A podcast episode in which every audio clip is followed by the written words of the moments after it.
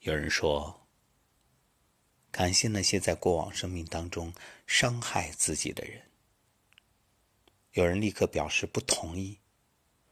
他伤害我，我不怪他就好了，我不恨他就好了，凭什么让我原谅他呀？更别说什么感谢他，这简直扯淡。是啊，去感谢那些伤害过自己的人，这个确实不能接受。不过，要不要原谅这个问题，值得商榷。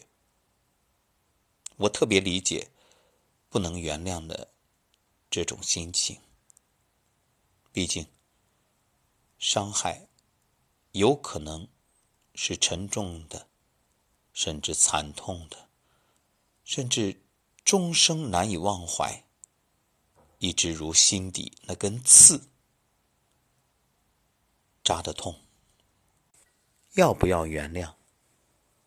得。被伤害的一方自己去决定，外人谁都无权替他去做这种看似大度，实则荒诞的决定。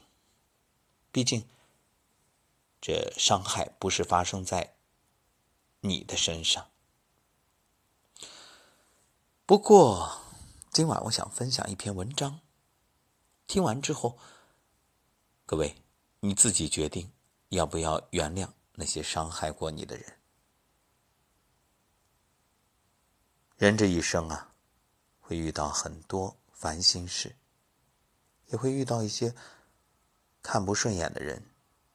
如果你不能学会原谅，会活得很痛苦、很累。其实，要不要原谅对方，就等于说你要不要放过自己。当然可以选择不原谅，始终在恨里。可是你的余生，恐怕就要一直与恨为伴了。你愿意吗？让一个那么讨厌的、伤害过你的人占据你的余生，时不时的他的影子在你眼前晃动，你觉着值吗？原谅是一种风度，是一种修养。也是一种溶剂，一种润滑油。原谅就像一把伞，会保护你，帮助你在风雨中前行。人与人啊，学识不同，见识不同，修养不同，对事物的看法自然不一样。所谓见仁见智，那人与人之间有碰撞、摩擦、矛盾，很正常。所以，如果是对别人的误解，那不妨试着一笑而过，给时间一个印证的机会。如果是别人对你的误解，同样，时间说明一切。原谅别人要有自我牺牲的精神，要有宽广的胸怀。虽然是吃亏了。可吃亏并不代表软弱可欺，而且吃亏是福啊！原谅生活中的不公，因为生活就像天空一样，不会永远纯净透明。